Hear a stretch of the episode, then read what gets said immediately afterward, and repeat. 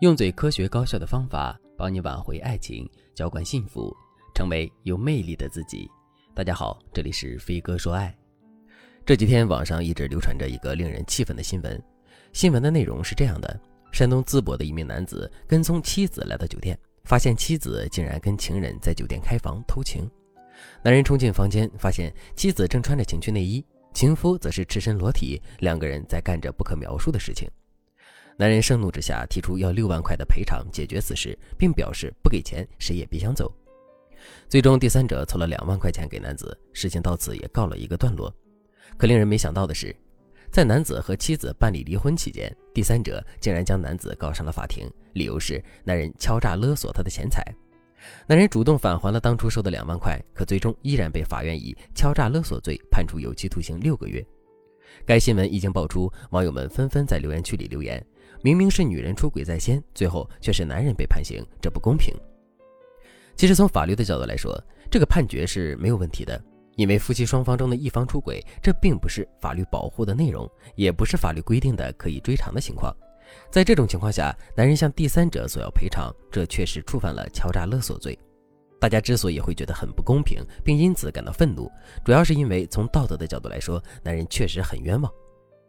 但道德是道德，法律是法律，最终的结果已经注定，我们再后悔也来不及了。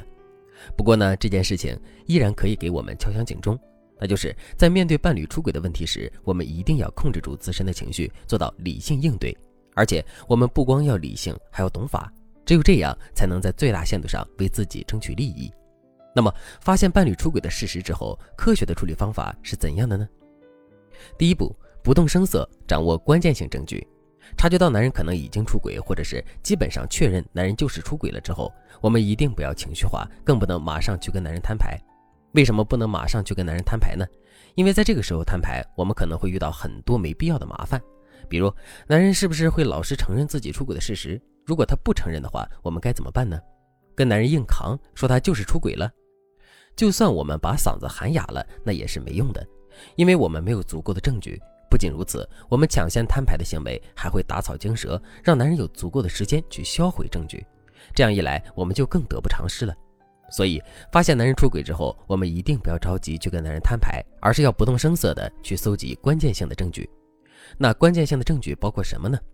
一、男人跟小三的微信聊天记录、通话记录，这些可以作为直接证据。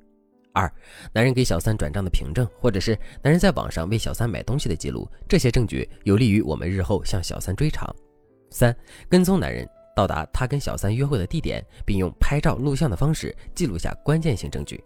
四，其他人证、物证，等到我们把这些证据都搜集齐备之后，我们再去跟男人摊牌，处理后续的事情，这才是最明智的做法。如果你不知道具体该怎么取证的话，也可以添加微信文姬零五五。文姬的全拼零五五来获取专业的指导。第二步，理清思路，确定目标。男人出轨的证据我们已经完全掌握了，可面对男人出轨这件事，我们的打算是什么呢？是选择原谅男人，然后让男人洗心革面回归家庭，还是态度坚决的跟男人离婚，并为自己争取最大的利益呢？无论我们最终做出了什么样的决定，这都是对的。关键是我们在处理这件事情之前，一定要有一个决定，只有这样，我们之后的处理方案才会具有一致性。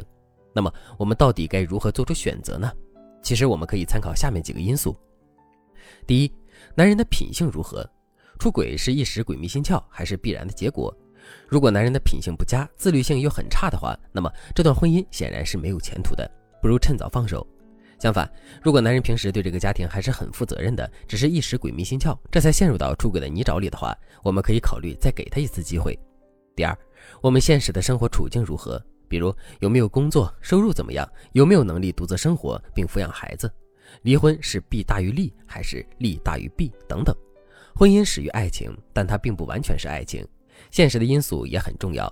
我们在决定是否离婚的时候，一定要充分考虑到这些因素。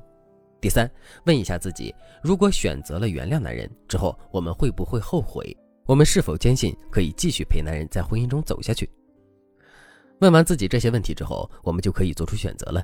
如果我们最终的选择是再给男人一次机会的话，那么在后面跟男人对峙的时候，我们就需要重点观察男人是不是真心悔改了，以及男人有没有对我们做出实质性的保证。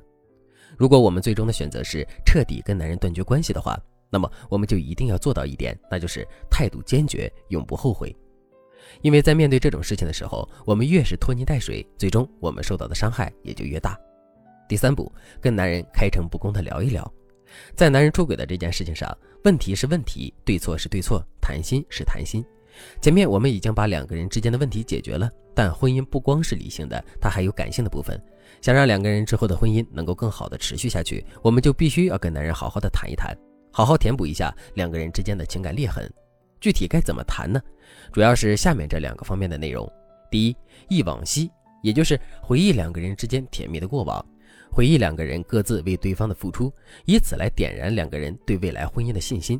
第二，畅想未来。用对未来美好的想象来唤醒两个人继续走下去的信心。那如果你对这节课的内容还有疑问，或者是你本身也遇到了类似的问题，可是却不知道该如何解决的话，你都可以添加微信文姬零五五，文姬的全拼零五五来获取专业的指导。好了，今天的内容就到这里了，感谢您的收听。